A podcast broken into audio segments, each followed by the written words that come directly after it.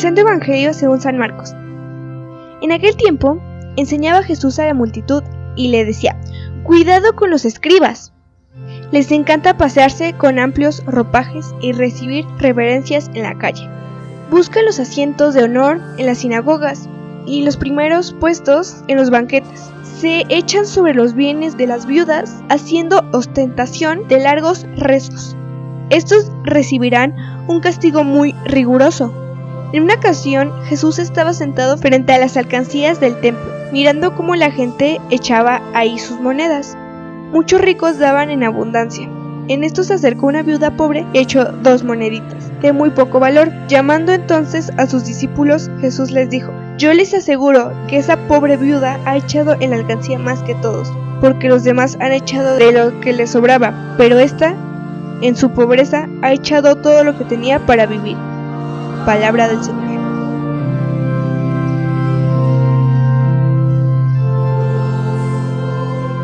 Compartimos el Evangelio en este sábado 6 de junio.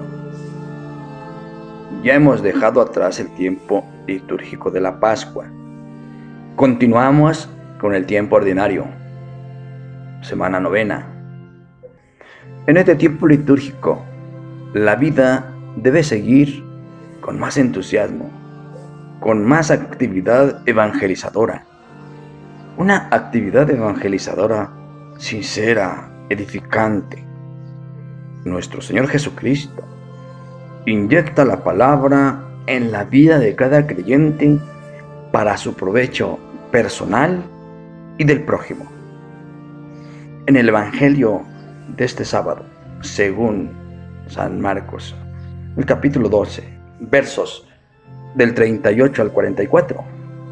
Se nos narran las equivocaciones de escribas y fariseos que nuestro Señor Jesucristo les hace ver. Hoy es el último día en que leemos a Marcos.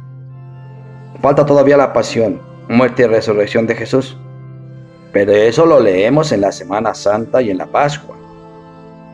El lunes próximo empezaremos el Evangelio de Mateo. Esta última página de Marcos es un contraste entre los escribas y la pobre viuda.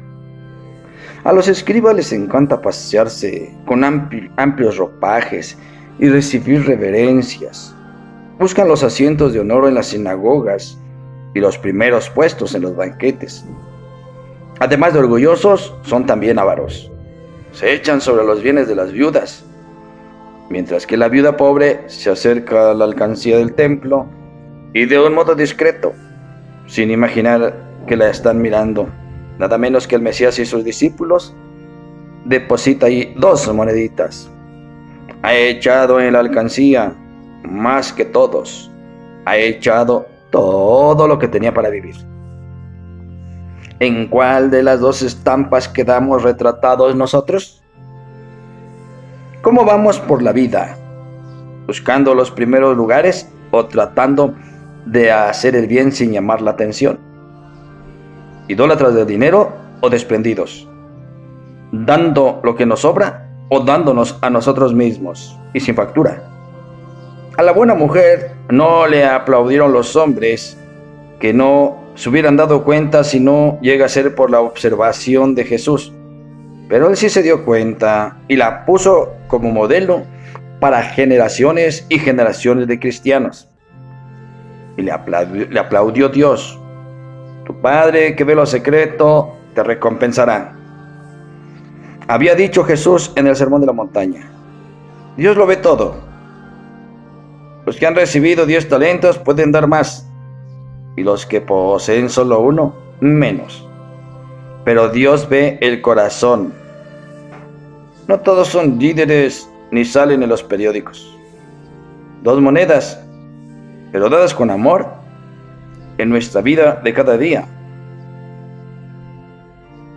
¿Cuánto tiempo, cariño y atención damos tanto a Dios como al prójimo? Tiempo. ¿Cuánto tiempo dedicamos a la esposa, a los hijos, a los padres.